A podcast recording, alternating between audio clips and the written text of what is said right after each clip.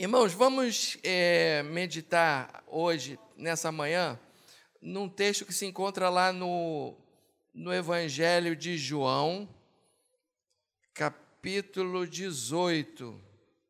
Evangelho de João, capítulo 18. É um texto que o Senhor me deu. Lá em Copacabana, o pastor Geraldo, ele convocou a igreja para ler é, dois capítulos por dia. E eu estou estou seguindo. E nesse dia, alguns dias atrás, me tocou ler isso daqui e, e falou profundamente ao meu coração. É, nós vamos ler do versículo 28 até o versículo 38, dez versículos. Então, João 18, do 28 ao 38, diz assim: Depois levaram Jesus da casa de Caifás para o pretório. Era cedo de manhã. Eles não entraram no pretório para não se contaminarem, mas para mas poderem comer a Páscoa. Esse pretório parece que era a casa do Pôncio Pilatos, né? Então, é, não entraram para não se contaminarem, os judeus, né, mas para poderem comer a Páscoa.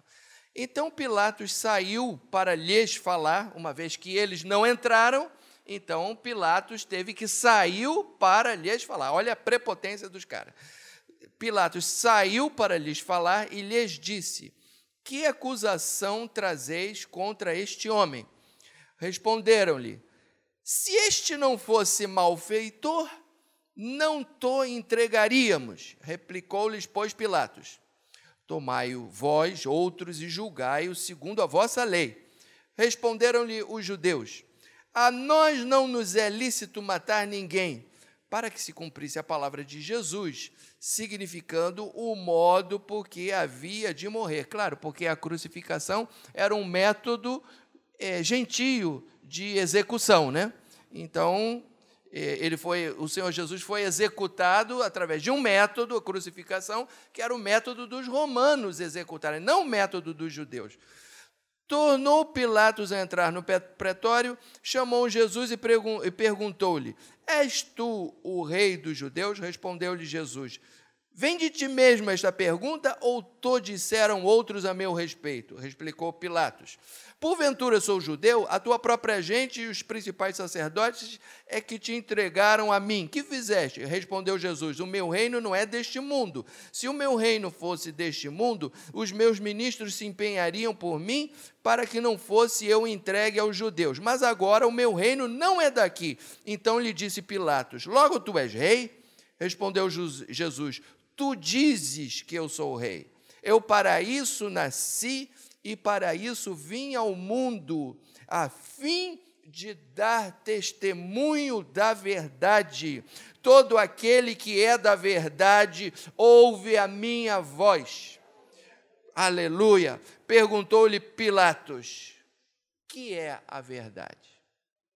Era cínico esse Pilatos, né? Esse Pilatos não era flor que se cheire. Vamos curvar as nossas cabeças e vamos pedir ao Senhor que fale conosco nessa noite. Nessa noite, não, nessa manhã. É, é que aqui é escuro, né? Então parece que é de noite, mas é, é de dia.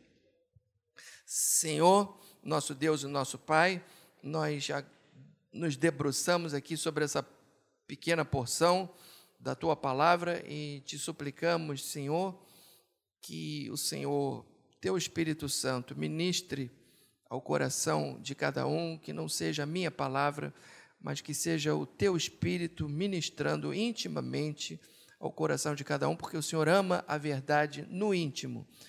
E no íntimo nos fazes conhecer a sabedoria, o que diz a tua palavra. Em nome de Jesus, amém. amém. Muito bem. Eu gostaria de propor um tema para vocês. O que é a verdade? O que é a verdade? e um subtítulo que diz Como sobreviver no mundo das fake news e da pós-verdade. Quem é aqui? Outro dia tinha um pastor falando: quem é que nunca passou uma fake newsinha, né? Quem é que nunca passou uma fake newsinha? Pois é, é um problema isso. A disseminação da internet e das redes sociais, e das redes sociais principalmente, é, produziu muitos efeitos positivos. Tem, tem muita coisa positiva, tem muita coisa boa na internet, nas redes sociais. Eu, outro dia, por exemplo, eu me reencontrei com uma moça, que agora não é mais moça, é da minha idade, e que foi minha colega no primário. Foi uma emoção muito grande.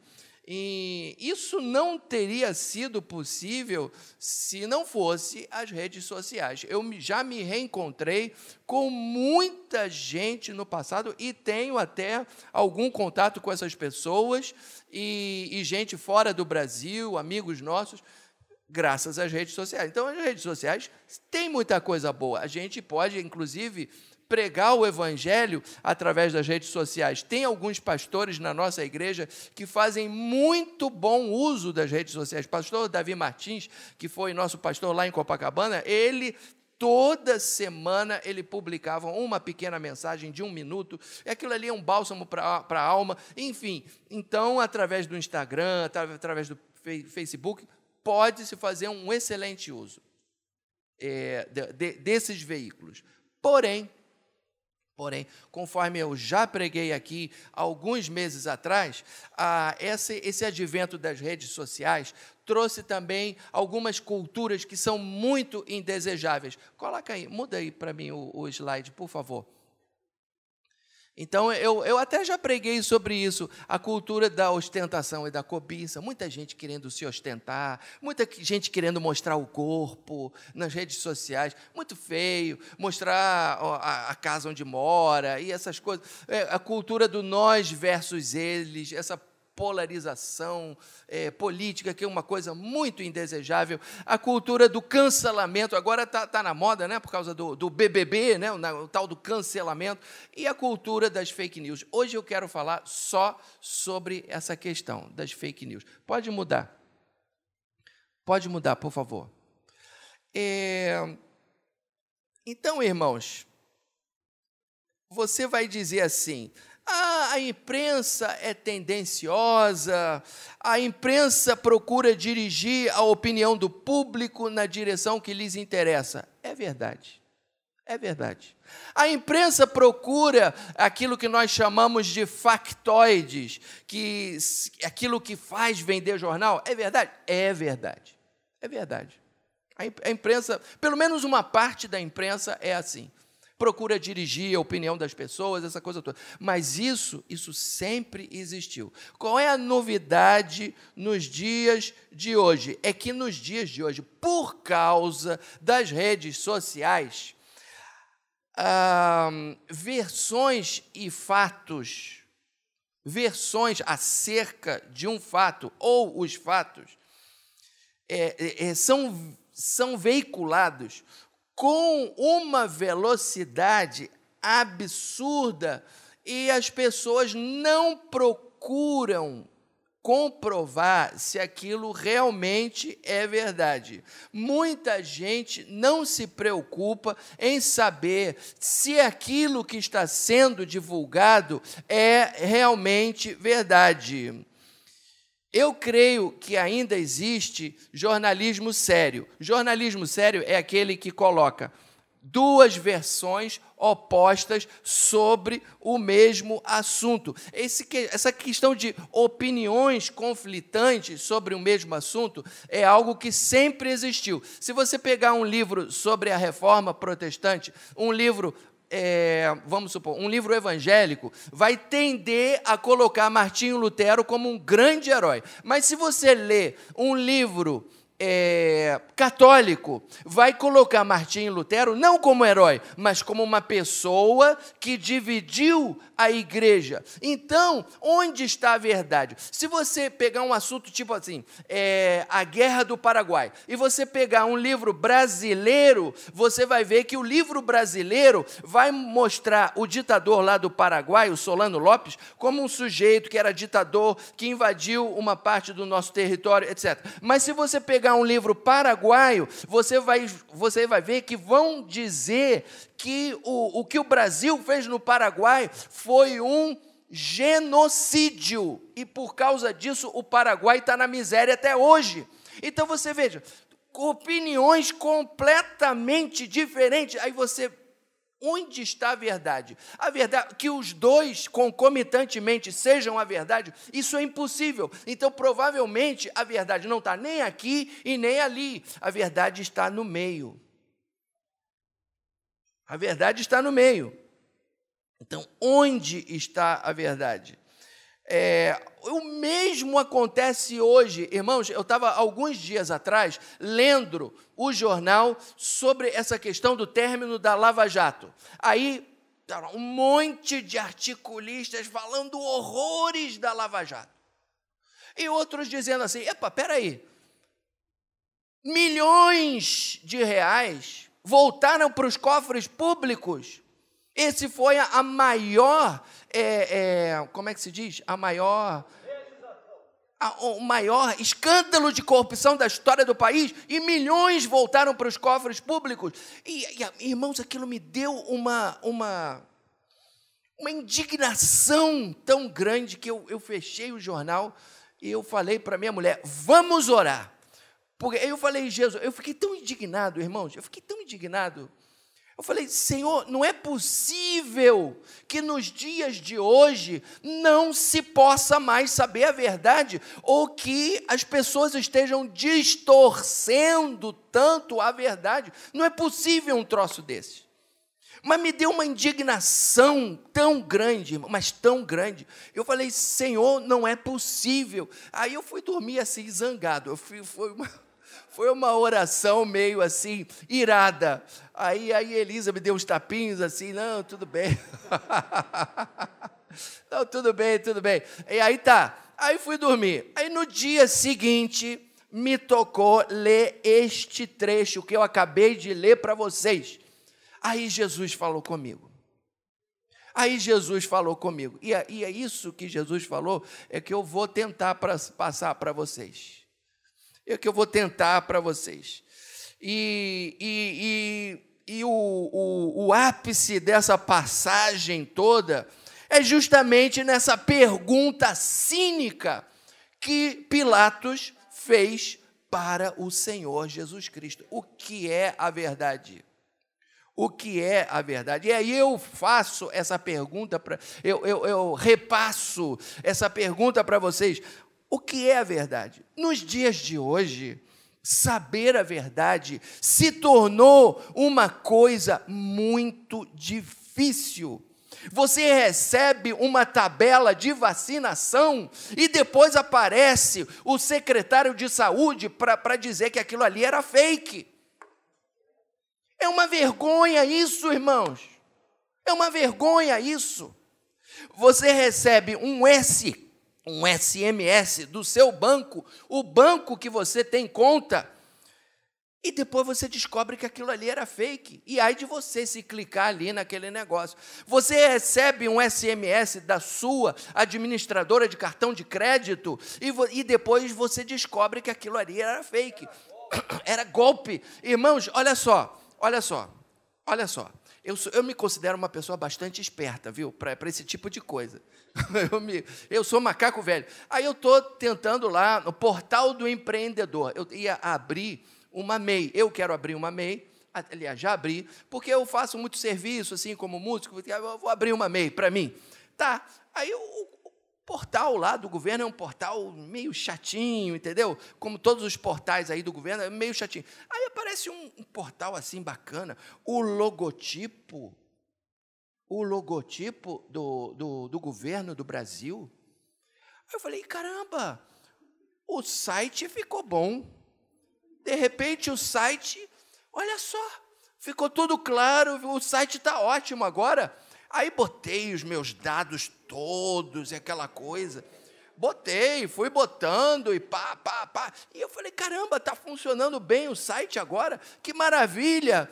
Aí quando chega lá embaixo, coloque aqui o número do seu cartão de crédito. Aí eu falei: não, não é possível. Não é possível, não é possível. Olha só, irmãos, o que, que é isso? Aí, aí, letrinha pequenininha lá embaixo. Isto daqui não é um site governamental. Eu falei, caramba, e eu já coloquei todos os meus dados aqui. Mas o cartão de crédito, é óbvio que eu não botei. Mas mesmo assim eu fiquei pensando, não, é que eles devem estar é, parcelando aquele negócio que você paga todos os meses. Nada disso. É uma, é uma empresa que eu não sei quem é. Eu conversei até com o, o cara aqui da igreja, o, o, nosso contador, que presta esse serviço, um serviço ao qual você tem acesso de graça. Então, eles prestam esse serviço, mas é uma coisa toda feita para te enganar. É feito para você cair, é feito para te enganar. Agora, é, é terrível isso, né, irmãos? É terrível, é terrível, é terrível. Então, esse é o mundo que a gente está vivendo. Aí, uma, pessoas emitem opiniões sobre assuntos nos quais não tem informação. Pessoas emitem opiniões, é, assim, apelando para as emoções da, da, das pessoas, mas não tem comprovação nenhuma. Quer dizer, então é tão grave essa situação nos dias de hoje, não é só aqui no Brasil, não, é no mundo inteiro. É no mundo inteiro. Não é só no Brasil, é no mundo inteiro. É tão grave que algumas pessoas começaram a se referir a essa época nós, na qual nós vivemos como a época da pós-verdade. Pós-verdade.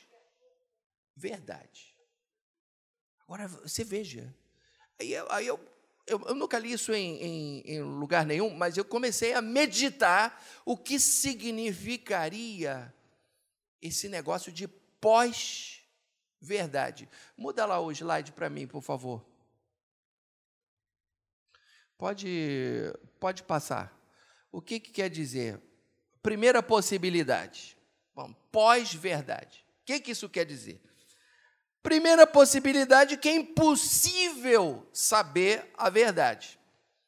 Ou seja, não há critérios para se conhecer a verdade. Nesse caso, é impossível, por exemplo, conhecer a Jesus, porque não se pode conhecer a verdade. Jesus diz que ele é a verdade, então não se pode conhecer a Jesus. Então, as pessoas que defendem esse ponto de vista, eu chamo de céticos. A segunda possibilidade é que não importa saber a verdade. Então, para essas pessoas, o conhecimento da verdade é uma coisa irrelevante. Então, esses eu chamaria de relativistas. Essas são as pessoas que dizem assim: não, eu tenho a minha verdade, você tem a sua verdade, então nós vamos coexistir. Você fica com a tua verdade lá, eu fico com a minha verdade aqui. Isso é muito sério, irmãos, porque nós cremos em verdades absolutas. Eu creio, eu creio, eu creio em verdades absolutas de que o que é certo é certo e o que é errado é errado e está precisando de gente nos dias de hoje para dar nome às coisas. O que é certo é certo e o que é errado é errado. E algumas coisas que são dependem da, da, das circunstâncias, mas tem outras que não. Então, esses daí dizem: não, não, importa saber a verdade, porque cada um tem a sua verdade. São relativistas. Tem a terceira possibilidade, que a verdade não existe. A verdade não existe. Então, nesse caso, Jesus não existe, não existe evangelho.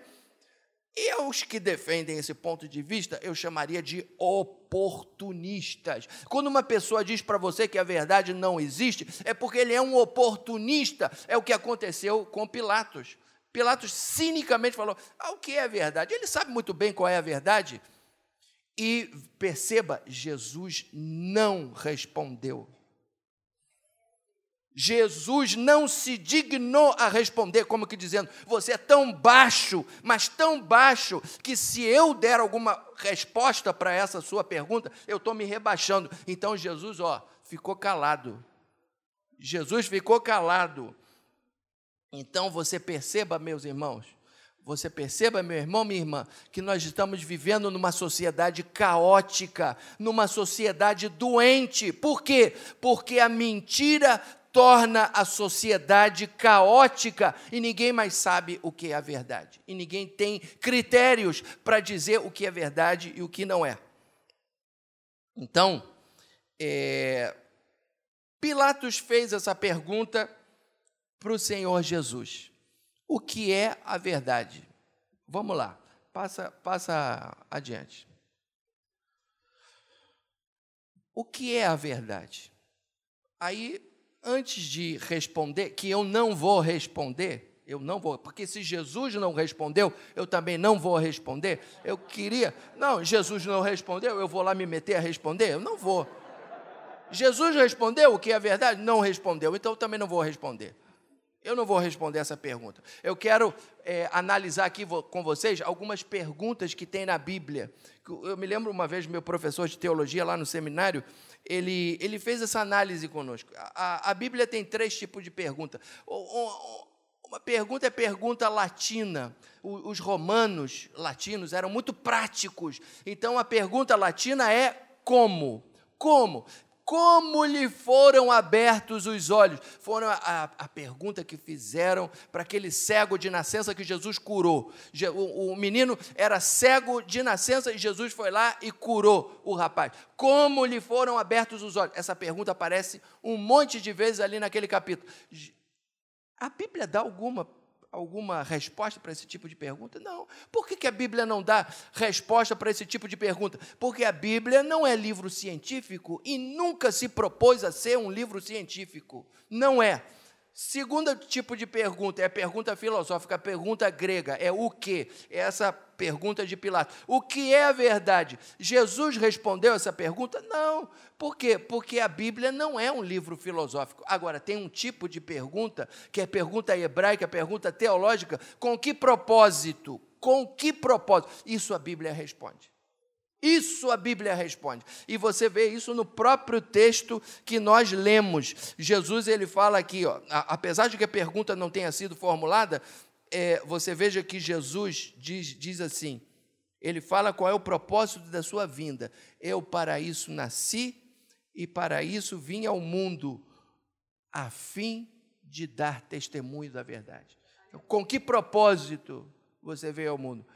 Eu vim ao mundo para dar testemunho da verdade. E não parou por aí. Aqueles que são da verdade ouvem a minha voz. Glória a Jesus. Então, diante disso, eu não vou, eu não vou perder meu tempo tentando conceituar o que é a verdade. Aquela pergunta ali que eu botei lá no início foi só para chamar a tua atenção, né? Aquilo ali, eu não vou responder aquilo não. Não vou, mas eu quero aqui analisar com vocês como que a gente faz para sobreviver num mundo desses? Como é que a gente faz para sobreviver no mundo das fake news e da pós-verdade? Para a gente não ser, em outras palavras, para não ser tragado pela mentira, irmãos. Para não ser tragado pela mentira. Então eu vou dar apenas duas dicas para vocês. Eu quero ser bem sucinto. Apenas duas dicas. Duas. A primeira delas, passa adiante, por favor. É, como sobreviver no mundo das fake news e da pós-verdade. Passa, passa adiante. São duas dicas. A primeira delas é: não seja ingênuo. Repita comigo: não seja ingênuo. Olha ali, ó, saiba que os homens distorcem, anulam ou desprezam a verdade. Você vai ver isso no próprio julgamento de Jesus. O julgamento de Jesus foi a coisa mais escandalosa que já existiu aqui neste planeta. Foi a coisa mais escandalosa. Você conseguir julgar e acusar e condenar o autor da vida foi a coisa mais escandalosa. Então, se eles conseguiram é, condenar Jesus, eles vão fazer miséria. Vão fazer miséria. Muito vão, até hoje. Até hoje, não seja ingênuo. Saiba que os homens distorcem, anulam ou desprezam a verdade. E segundo, seja zeloso de toda a verdade. Por quê? Saiba que toda verdade é verdade, é verdade de Deus e toda mentira é do diabo. Mentira é uma coisa que serve para tornar a sociedade caótica. As relações entre as pessoas viram um caos. Então vamos analisar cada uma dessas dicas é, independentemente. Então, a primeira, não seja ingênuo. Posso passar adiante, por favor? Olha só, quando Pilatos pergunta cinicamente o que é verdade, aquilo ali é, começou o julgamento mais escandaloso e mais odioso que já ocorreu na face da terra. Então, você vai perceber o seguinte: você vai perceber o seguinte: se você leu o texto com bastante atenção, foram duas, duas mentiras deslavadas que aqueles ju, judeus falaram ali naquele momento. A primeira mentira é que Pilatos sai até eles. Só esse fato do governador romano sair de lá do pretório, esse pretório existe até hoje. Quando nós fomos a Jerusalém, nós vimos lá o pretório e tem lá, inclusive, o, o a masmorra onde Jesus teria estado preso. Está lá, escrito pretório. Provavelmente não é o mesmo edifício, mas era naquele lugar. Então, o, o, somente o fato de Pilatos ter saído de lá de dentro para falar com os judeus já é uma coisa assim que mostra a prepotência deles. Porque, irmãos, eles não podiam entrar porque não podiam se contaminar, mas podiam se contaminar falando mentira. Então você veja aí o espírito hipócrita dessas pessoas. Mas vamos lá. Então, Pilatos veio até eles e Pilatos disse: Que acusação trazeis contra este homem? E aí qual é a resposta dos judeus? Se este não fosse malfeitor, não to entregaríamos. Primeira mentira, chamaram Jesus de malfeitor. Irmãos, espera aí, espera aí. Um homem que abriu os olhos dos cegos, um homem que curou todo tipo de enfermos, um homem que, que se compadeceu das pessoas. Um homem que falou o que ele falou, os guardas que foram lá mandados para prendê-lo, nunca ninguém. E aí vocês prenderam? Não, não prendemos, porque nunca ninguém falou como esse homem. O próprio Jesus falou: olha, se vocês não creem, é, é, pelo que eu digo, creiam pelo menos pelos sinais que eu faço.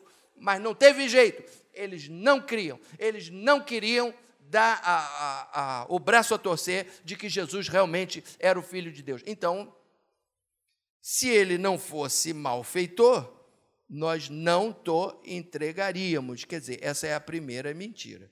Aí depois Pilatos responde: Tomai-o vós outros e julgai-o segundo a vossa lei. a nós não nos é lícito matar ninguém. Segunda mentira, porque Estevão eles mataram e aos, aqueles que eram do caminho, conforme diz ali o livro de Atos, eles também matavam. E mais, Jesus diz que eles eram cúmplices, cúmplices na morte dos profetas, porque eh, Jesus falou assim: edificais os túmulos dos profetas que vossos pais assassinaram, assim sois testemunhas e aprovais a obra dos vossos pais eram hipócritas e mentirosos. Mais adiante no Evangelho de Mateus, você vai ver, pode passar adiante, por favor. No Evangelho de Mateus, você vai ver, eu não tenho condição de ver assim as minúcias, mas você vai ver que eles subornaram gente para para testemunhar falsamente contra Jesus Cristo. Você vai ver que as pessoas é, distorceram o que ele falou. Ah, ele, ele disse que ele pode é, destruir o santuário de Deus e reedificá-lo em três dias. Quer dizer, então, e rejeitaram o testemunho de Jesus acerca de si mesmo, que ele era filho de Deus, apesar dos sinais que ele operou. Então você vai perceber que o julgamento de Jesus foi assim um show de mentiras, irmãos. Um show de mentiras. Então, qual é a conclusão a qual se chega? Irmãos, que os homens são mentirosos. Os homens, quando eles não foram regenerados, eles têm ao diabo como pai. E se o pai deles é Satanás, e Satanás é o pai da mentira, então, conforme, é Jesus quem falou isso, não fui eu que falei. Eles vão fazer a vontade do pai deles, que é o pai da mentira. Foi Jesus que falou isso. Ora, se os mentirosos conseguiram distorcer as palavras do próprio Filho de Deus e condená-lo, Como é que eles não vão fazer isso nos dias de hoje com o propósito de confundir as pessoas? Vão fazer sim. Vão fazer. Vão fazer, mas vão fazer mesmo. Mesmo. Irmãos, nessa a partir de março do ano passado, nessa com esse negócio dessa pandemia que houve, uma organização de defesa dos direitos humanos divulgou um levantamento sobre as fake news aqui no nosso país durante essa pandemia. Essa investigação ela foi feita em maio do ano passado. Segundo essa, o resultado dessa investigação, sete em, casa, em cada dez brasileiros já acreditaram em notícias falsas relacionadas ao novo coronavírus. Isso representa um total de 110 milhões de pessoas. Isso é grave, viu? Isso é grave. Comparado com os Estados Unidos, aqui 73% de brasileiros, naquela época, já acreditaram em alguma informação falsa. E os norte-americanos, 65%, 59% entre os italianos. Uma coisa muito nova, e as pessoas tendiam a não acreditar na informação que era dada ou pelo Ministério da Saúde, ou pelos veículos de comunicação ou pela, enfim, pelos órgãos acreditados. E infelizmente isso isso é assim. Então, o meu conselho para você é: não seja ingênuo. Não seja ingênuo. Minha segunda dica é: seja zeloso de toda a verdade. Pode passar adiante. Toda verdade é verdade de Deus e toda mentira é mentira do diabo. Jesus ele disse: Eu para isso nasci e vim ao mundo para dar testemunho da verdade. Que verdade é essa a qual Jesus se referiu? A verdade da salvação. Essas palavras, verdade e salvação, na Bíblia, muitas vezes elas estão conectadas. Olha lá. Guia-me na tua verdade, pois tu és o Deus da minha salvação. Responde-me, ó Deus, segundo a riqueza da tua misericórdia, segundo a verdade da tua salvação. Então, verdade e salvação na Bíblia estão frequentemente interligadas. Por que, que é importante frisar isso? Sem verdade não existe salvação. Então, quando Jesus disse que eu sou a verdade, ele estava dizendo, eu sou a salvação. Eu vim ao mundo para dar testemunho da verdade, eu vim ao mundo para dar testemunho da salvação. Aleluia. Eu vim ao mundo para dar testemunho da salvação. Então existe uma verdade que nos conduz à salvação. Era isso que ele estava falando. Porém, esse conceito de verdade, ele pode ser expandido para outros domínios.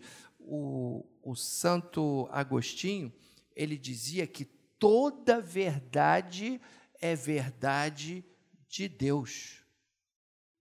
Toda verdade é verdade de Deus. Não somente a verdade que conduz à salvação, mas toda verdade é verdade de Deus. É bem verdade que você não precisa falar a verdade. É, é, tem momentos em que é melhor você calar. Tem uma irmã que está mais gordinha, você você está mais gorda. Você não vai falar isso. Você não vai falar isso. Você não vai fazer isso. Você não precisa falar isso. Se a pessoa te perguntar, você fala. Mas, ah, mas é verdade. Mas você não precisa falar. Cala a tua boca. Cala a tua boca. Você não precisa falar isso. Ah, eu só falo a verdade. Tá. Mas quando for solicitar, tem horas que você. Ó, cala sua boca. Cala sua boca. Oi? Usar a verdade para ferir o outro. O pastor Patrick está aqui falando. Não, não faça isso. Não, não use a verdade como arma para ferir o outro. Não faça isso. Não faça isso. Mas toda verdade é verdade de Deus.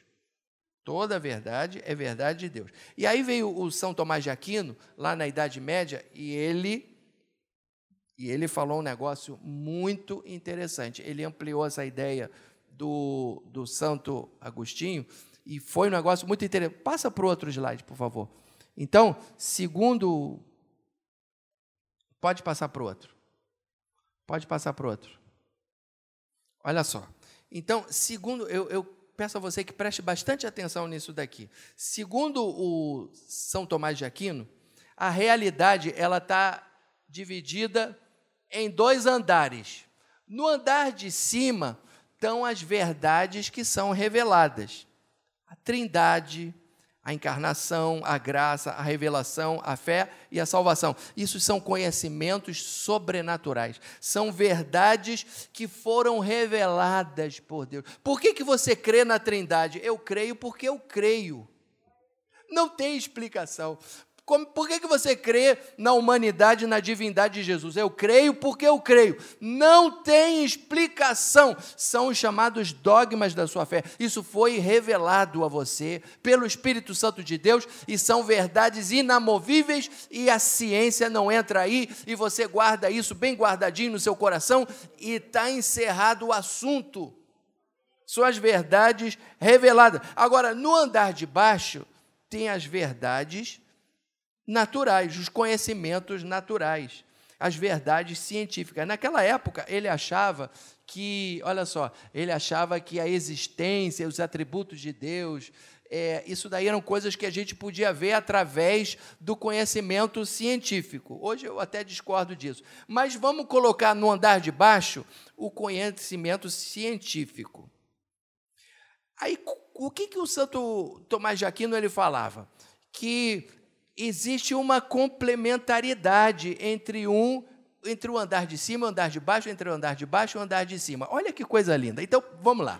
Se um cientista descobre aqui no andar de baixo um remédio ou uma vacina que vai salvar a vida de milhões de pessoas, isso dá glória a Deus lá em cima.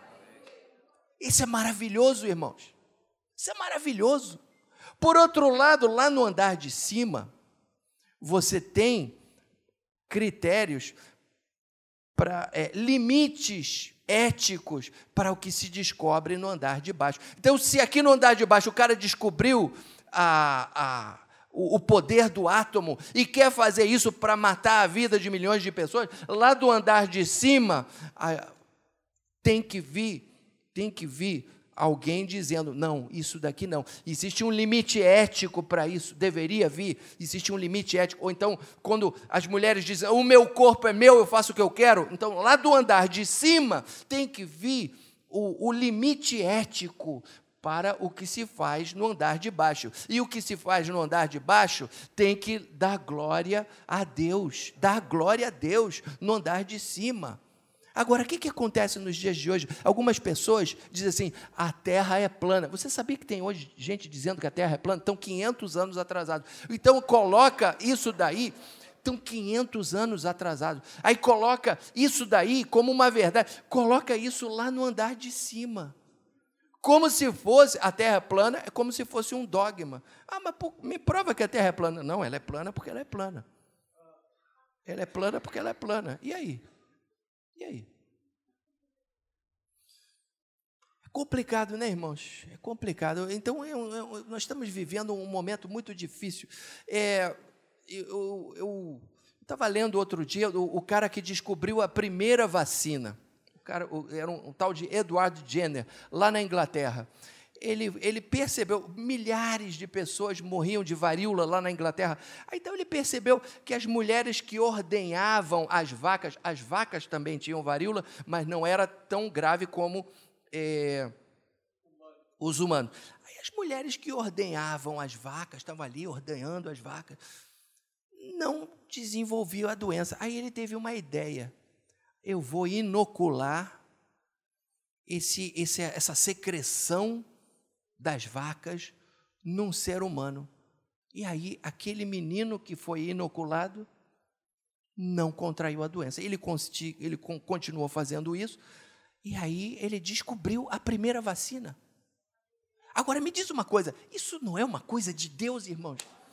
Quem foi que deu entendimento, que deu essa sacação? Eu vou inocular o pus numa pessoa. Irmãos, isso só pode ser uma coisa de Deus e que dá glória para Deus. Ah, mas aí as pessoas, você vai ficar com cara de vaca, você vai ficar com cara de vaca, você vai ficar com cara de vaca. Daí vem o termo vacina, vem de vaca. Vacuna em espanhol, vacuna em espanhol, vem de vaca. Porque as pessoas ah, vai ficar com cara de vaca, vai ficar com cara de vaca, vai ficar com cara de vaca. E a, igre, e a igreja, agora, ele está falando que agora é jacaré. E a igreja e a igreja, e a igreja.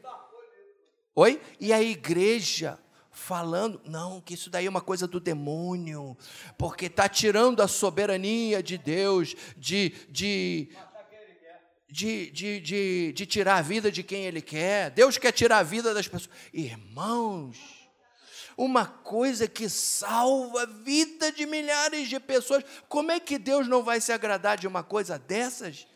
Que que é isso? Então quer dizer, coloca no andar de cima aquilo que é do andar de baixo. E por outro lado, tem gente que coloca no andar de baixo aquilo que é do andar de cima. Tem pessoas que colocam a Bíblia no microscópio, coloca a Bíblia no microscópio e começa a achar incongruências na Bíblia, não sei o quê, porque não sei o quê, e, e papapá, e, e tem aqui um monte de incongruência, não sei o quê. A Bíblia não é um livro científico. Outro dia eu, eu li no jornal, um sujeito estava dizendo, ah, é constrangedor, mas aqui na Bíblia o valor de pi está errado, porque tem lá a circunferência do negócio lá que o Irão mandou fazer no Templo de Salomão, aí calcula a circunferência, divide pelo, pelo diâmetro, aí dá o valor de pi, o valor, a Bíblia falou o valor de pi errado. Eu falei, irmão, o que, que é isso? A Bíblia não é livro científico. A Bíblia não é livro científico, nunca foi, nunca teve essa pretensão. Eu, eu escrevi para ele, eu escrevi para ele. Escuta aqui, ô fulano, a Bíblia não é Presta atenção no que eu vou lhe falar. A Bíblia não é a revelação de Deus, a Bíblia é o registro da revelação de Deus, feita através dos homens. Então, se você encontrar uma imprecisão científica, isso não altera em nada a sua fé e a minha. Dá um glória a Deus aí. Não altera em nada. Não altera em nada a sua fé e nem a minha. Aí, aí, ele, aí ele ficou meio sem jeito, não sei o quê. Mas eu escrevi para ele. Eu escrevi para ele. Ô? oh? Foi a terra que parou. Mas, mas e daí? Não foi o sol que parou, foi a terra que parou. Alguma coisa parou. Mas enfim, irmãos, existe, mas é complicado. É complicado. Então, o resultado de tudo isso é que tem muita gente nos dias de hoje que tem fé no que não deveria ter, e muita gente que perdeu a fé naquilo que deveria ter. Existe um. É, é até meio-dia, né, pastor? Tá, eu vou terminar na hora, pode deixar. Existe um fenômeno estudado na psicologia que se chama viés da confirmação. É uma tendência que nós temos, todos nós temos, de nós interpretarmos as informações de uma forma que confirme as nossas crenças prévias. Então vamos, vamos lá. O sujeito ele é calvinista. Ah, então ele vai, ele, você diz para ele fazer uma pesquisa na Bíblia sobre alguma coisa, ele vai tender a olhar na Bíblia aquilo que confirme a sua ideia prévia. O sujeito é petista. Aí você pede para ele fazer uma pesquisa lá no. Ele, ele vai tender a direcionar o resultado da pesquisa dele de forma a confirmar a sua crença prévia. É assim. Irmãos, isso é muito complicado. Porque quando a sua crença prévia é mais importante do que a verdade que se descortina diante dos seus olhos, a verdade vai para o espaço. Eu me lembro que na época das eleições, em 2018, tinha muita fake news, de, de ambos os lados, tanto do lado do, da esquerda como do lado da direita, mas muita notícia. Aí, num dos grupos que eu fazia parte, alguém publicou um negócio lá, aí eu descobri, e olha só, isso daqui é fake, eu descobri aqui que esse negócio é fake. Aí um amigo meu falou assim: é fake, mas bem que podia ser verdade. É fake, mas bem que podia ser verdade. Aí eu fiquei pensando naquele negócio. Olha só, se é fake, mas bem que podia ser verdade, o que, que isso quer dizer? É que a ideia prévia dele está no mesmo patamar de importância que a verdade. E aí, irmãos, aí é complicado. Aí é complicado. Aí é complicado, porque a verdade é o que glorifica a Deus, a mentira não. Então, como é que a gente faz para sobreviver no mundo desse? Imagine que, em vez de política, fosse, por exemplo, a professora do seu filho que chega para você e diz assim: olha, o seu filho, tá, tá, tá, tá, tá, tá, tá, tá, tá, tá, tá, tá, e você tem uma ideia prévia do seu filho. Oh, meu filho não faria isso, aí você fica de mal com a professora. E aí? Tem, tinha até um, um número lá no Fantástico: meu filho não faria isso. Cuidado, hein? Cuidado, hein? Cuidado, cuidado, cuidado. É, a professora falou um negócio, ou então chega a sua mulher e fala um negócio, olha, eu acho que você não deveria fazer, e, e aponta uma falha em você, e você tem uma ideia prévia sobre você mesmo, e você, não, eu não, eu não que, quer dizer, a sua ideia prévia é mais importante do que a própria verdade. Então, tome muito cuidado com essas coisas e, enfim, resumindo, não seja ingênuo. Não seja ingênuo. E segundo, seja zeloso da verdade. A verdade é o que glorifica a Deus e seja zeloso da verdade doa a quem doer, mesmo que doa em você, mas se apegue à verdade, que Deus te abençoe. Em nome de Jesus.